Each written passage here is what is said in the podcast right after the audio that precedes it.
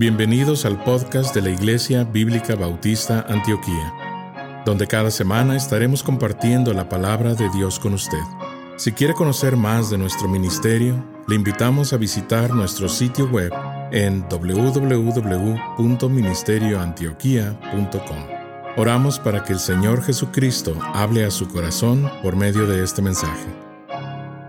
Y eso nos recuerda que el juicio de los hombres en la carne no importa. No importa cómo los hombres me juzgan, hablan bien de mí en mi funeral. Es que han advertido pastores cuando predicamos funerales, no predica los pecadores al cielo. No cree que tu predicación va a hacerles llegar al cielo. Ah, este hombre era tan bueno, era tan hombre de fe. Seguro que está. Yo estoy predicando diciendo que ya está en el cielo cuando a lo mejor no está. Tengo que predicar con mucha compasión, mucha cautela. No decir que ya está seguro el infierno, pero tampoco dar seguridad que está en el cielo. Solamente predicar a Cristo y si él creía en el Señor Jesús, Gracias a Dios está en el cielo. Si no creen en el Señor Jesús, es una advertencia para nosotros creer en Jesús para ir al cielo. Y si Él creía, está en el cielo esperándote a ti para creer. Así que en un funeral trato de decir que si Él creía, y no decir que no creía, pero tampoco voy a confirmar, Él fue un creyente, eh, cuando yo no sé. No voy a decir mentiras. Pero el hecho es que tenemos que reconocer que el mundo puede decir, oh, ya está en el cielo, ya está en el cielo. Espero que sí, espero que sí. Pero el hecho es que mucho tiene que ver si escuchar el Evangelio antes de morir, por eso es para mí predicarles para no tener sangre en mis manos, ¿verdad? Pero el hecho es que tenemos que reconocer que los que viven el Espíritu van a padecer delante de Dios allí, pero esto nos recuerda que el juicio de los hombres en la carne no importa, pues todos serán resucitados para recibir el juicio que importa. Los galardones del Señor para creyentes obedientes o el juicio del Señor para el infierno, para los que se creían cristianos. No sé cuántas personas, mi papá fue así, mi tío fue así no tenían ningún interés en las cosas de Dios realmente, pero dijeron, Ricardo, yo creo en el Señor Jesucristo que murió, resucitó, pagó por todos los pecados y yo soy el primero que voy a estar en el cielo esperándote. Aunque he vivido como el diablo en la tierra, voy a ser el primero en el cielo. Porque yo, en mi mente, por lo menos creo que Jesús murió y resucitó. Y ese es el problema. El fundador de la universidad que asistí dijo, muchos van a perder el cielo por 18 pulgadas. Él dice que es la distancia entre el cerebro y el corazón. Hay muchos que el cerebro creen en Jesucristo, como los diablos creen en Jesucristo, dice Santiago 2, pero no creen en su corazón para dar su vida al Señor, para dejar al Señor quitar su pecado, su mentira, su drogadicción, su adulterio, su malicia, no, no creen en su corazón para entregarse al Señor, pero creen en su cabeza que Cristo murió. El diablo sabe que Cristo murió por todos. El diablo sabe que Cristo resucitó. El diablo sabe que Cristo pagó por los pecados, que, que Cristo pagó por los pecados. El diablo cree todo eso en su mente. Pero tiembla porque no quiere confesar su pecado, arrepentirse de su pecado y confiar en Cristo, cambiar su vida. Quiere ser diablo. Y así hay muchos, está diciendo aquí, que van a vivir según los hombres, ser juzgados según los hombres, pero luego serán juzgados en la segunda resurrección de juicio delante de Dios. Imagina este día de juicio. ¿Cómo será cuando llegas allí? Allí estamos todos, Dios en su trono, millones y millones, billones y billones, toda la humanidad de todos los siglos delante del trono de Dios. Los cristianos ya habían sido juzgados, premiados, galardonados, y ya estamos en el juicio del gran trono blanco de los pecadores. Y todos están allí, de todo el mundo que no creían en el Señor Jesús, no eran salvos de verdad. Y entonces, ¿qué van a decir? Van a decir, Jesús, mi amigo dijo en la tierra que soy buena gente, así tiene que dejarme en el cielo. Jesús va a decir, sí, tu amigo es tu juez. No. Pero los cristianos les engañé. Yo les dije que soy buen cristiano. Yo fui a la iglesia cada domingo, di mis ofrendas, mis diezmos. Yo traté todos con cortesía. Así, Señor, yo oraba en la casa, leía la Biblia en la casa. Yo creía en mi mente en, ti, que tú moriste por mí. Así que, mira, los cristianos dicen que soy un buen, una buena persona. Y Dios va a decir, bueno, como los cristianos te juzguen como creyente, ya eres creyente, ellos son tus jueces. No. Va a decir, yo soy el juez. Yo soy. El gran yo soy. No hay otro que es juez de todos. Y tú puedes convencerte a ti mismo. Yo puedo convencerme a mí mismo que soy buena gente, que tú eres buena gente. Tú puedes convencerme. Yo puedo aprobarte y alabarte como cristiano. Todos los amigos del mundo pueden decir, oh, nosotros todos somos malos, pero Él es el mejor de los malos. Él es buena gente, Él seguro que está en el cielo. Y tú puedes convencerte a ti mismo, tu familia puede estar convencido, el pastor puede estar convencido, pero solo importa una cosa.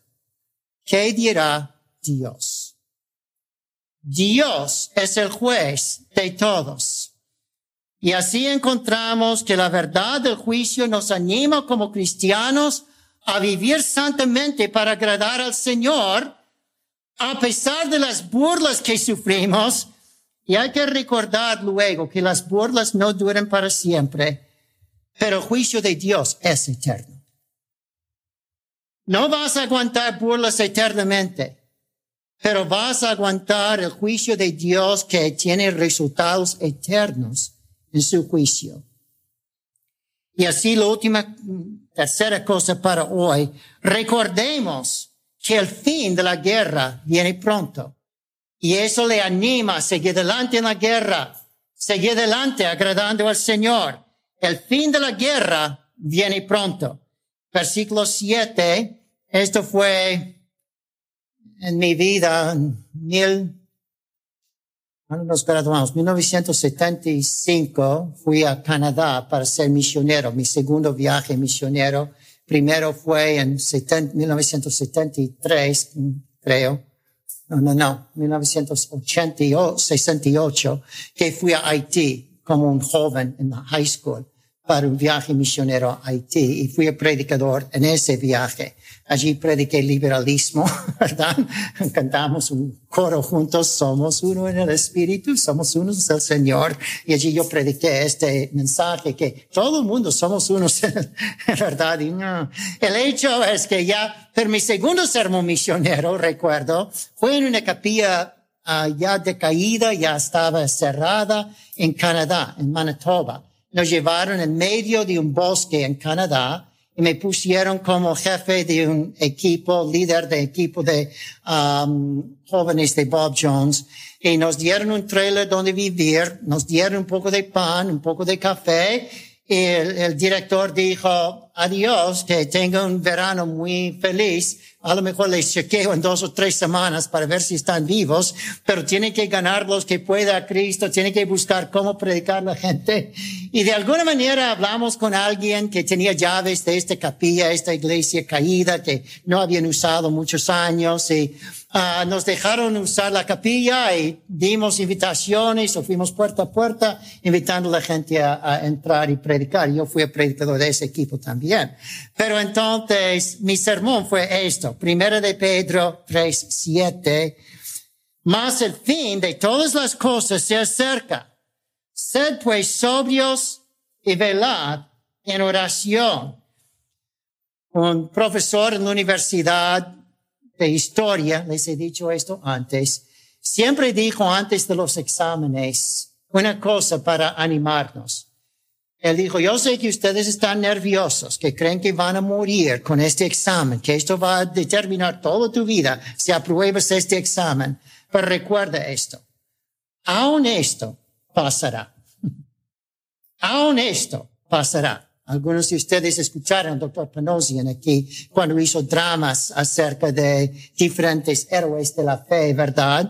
Pero él tenía una voz bien grave. aún esto pasará. Y así que lo dijo con fuerza, pero con simpatía.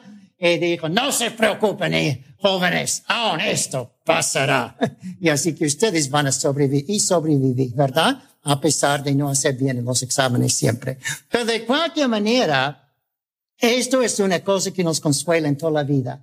El fin de todas las cosas se acerca.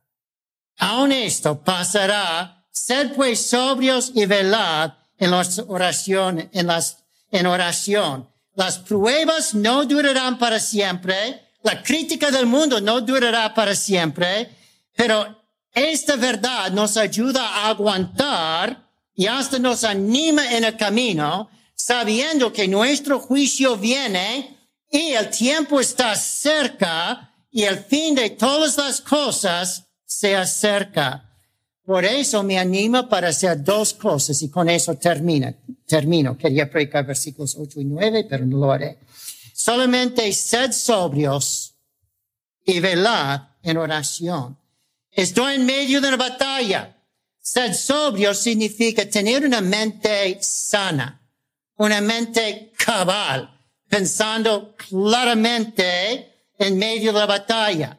Nosotros entendemos la idea de sobrio en español, en inglés dice sober también, entonces lo entendemos como no borracho. Vamos a hablarlo de esta manera. Es que podemos ser borracho de cosas más que alcohol y drogas. A veces somos borrachos de emociones. Estoy tan temeroso que es, algo va a pasar y no puedo pensar en otra cosa más que esta cosa que va a pasar y casi soy borracho de temor, ¿verdad? Soy borracho de envidia o borracho de odio de otra persona. E, es posible ser borracho de emociones, ¿verdad? Y así que tener una mente sana, estas cosas hacen tu mente enferma. Cuando estás borracho de emociones que controlan tu mente, especialmente el temor, y así no tenga temor de la gente que les persigue. Aún esto pasará. El hecho es que el temor de ellos les hace pecar, les hace querer ser como ellos, les hace querer pecar con ellos. No tenga temor de ellos. Tenga una mente cabal. ¿Qué es más importante? ¿El juicio del Señor, la venida del Señor o esto? Si alguien está en un campo de batalla y borracho físicamente de vino, y entonces dice, ay, mire qué día tan bonito, y va borracho por el campo de batalla, las bombas caen sobre él. O alguien con escopeta le tira y le mata a él, porque es borracho, no piensa claramente. Muchos cristianos no estamos sirviendo al Señor pensando qué es importante en la vida. Y estamos pensando, oh, yo estoy bien. Yo estoy disfrutando de placeres que a mí me gusta. y así estoy borracho de mis emociones de este mundo o borracho de temor de qué va a decir los mundanos de mí. Y eso hace entonces que no testifico, que no sirvo al Señor, que no hago lo que es importante de ir a la iglesia y orar con otros por mis amigos.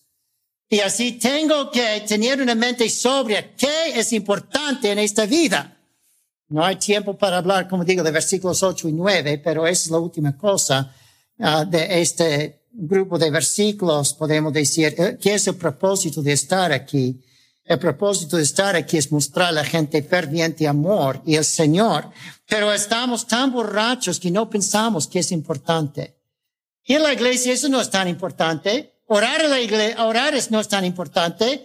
Alabar a Dios, ganar almas no es tan importante. Tengo cosas más importantes porque estoy borracho, confundido, de miedo para no testificar o borracho de pensar lo que es importante es la fiesta que tendré después de la iglesia, ¿verdad? Y así encontramos, dice, no, si creo que al fin de todas las cosas se acerca, voy a vivir sobriamente, no con temores, sino con una mente enfocada en lo que Dios quiere de mi vida porque el fin de todas las cosas se acerca. Y si estoy allí, no borracho, en el medio del campo de batalla, entonces, ¿qué es la próxima cosa? Velar. Tengo que estar velando. Un borracho no vela, está loco. Pero un cristiano que está en esta batalla, está velando donde el diablo va a atacarle, donde el mundo le puede tentar y usted va a estar velando para no caer. Y cuando uno está velando, a lo mejor mira peligro. Mira, en el árbol allí, parece que un señor con escopeta. Mira, ¿qué voy a hacer? Aquí estoy, me puede matar. Señor, ayúdame. Velar en la oración. Si uno está velando, estará orando. Porque va a haber cosas peligrosas, tentadoras, peligros, tentaciones, y entonces va a decir, Señor, ayúdame. Dios, ayúdame. Hay un dicho que ustedes han escuchado, no hay ateos en el campo de batalla.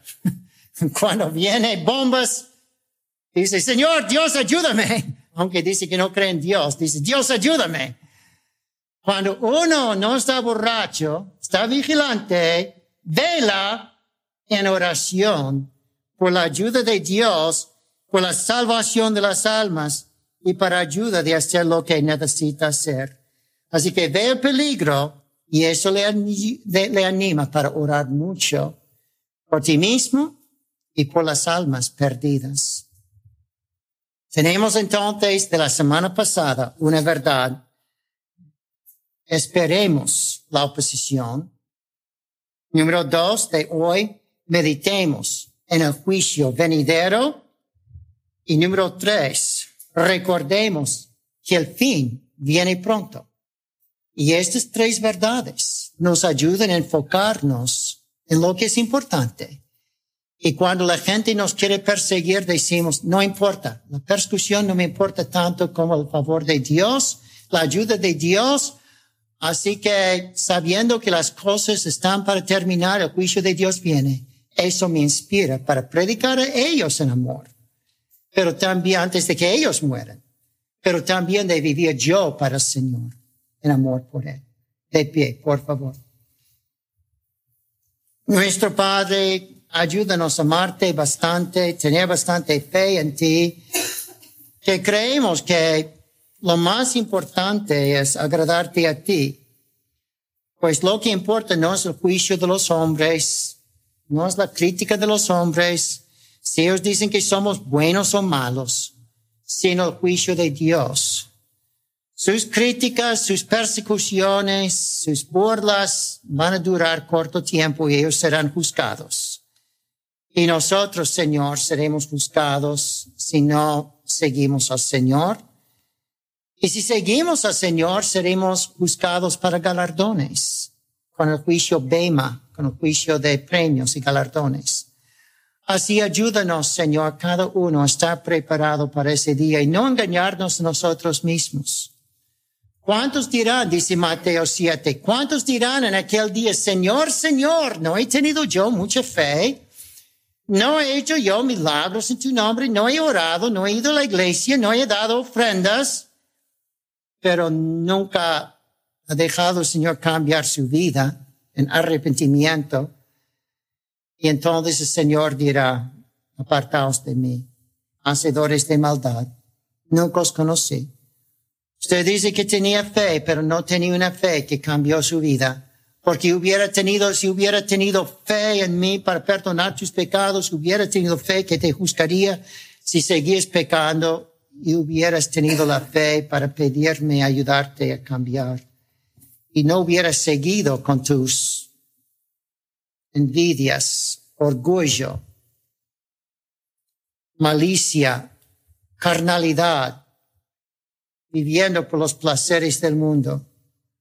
Señor, ayuda que cada uno aquí deje Dios juzgarles que no se juzgan solo a sí mismos, aunque tenemos que juzgarnos a nosotros mismos para ver si estamos en la fe, pero solo con el juicio de Dios y con la palabra de Dios.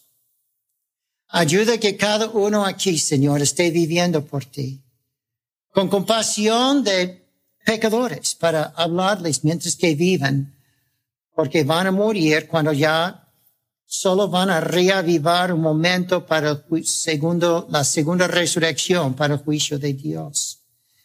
Y tenemos, como hablamos a los que ya están muertos, les hablamos en la vida, así tenemos que hablar a los que siguen vivos, pero van a morir tarde o temprano. Y así hablar con compasión. Señor, ayúdanos a aguantar sus burlas sabiendo que lo que importa es tu alabanza y tu galardón, tu juicio. Pero ayúdanos a tenerles compasión a la vez. Y ayuda a cada uno a estar seguro en su propio corazón que es un creyente.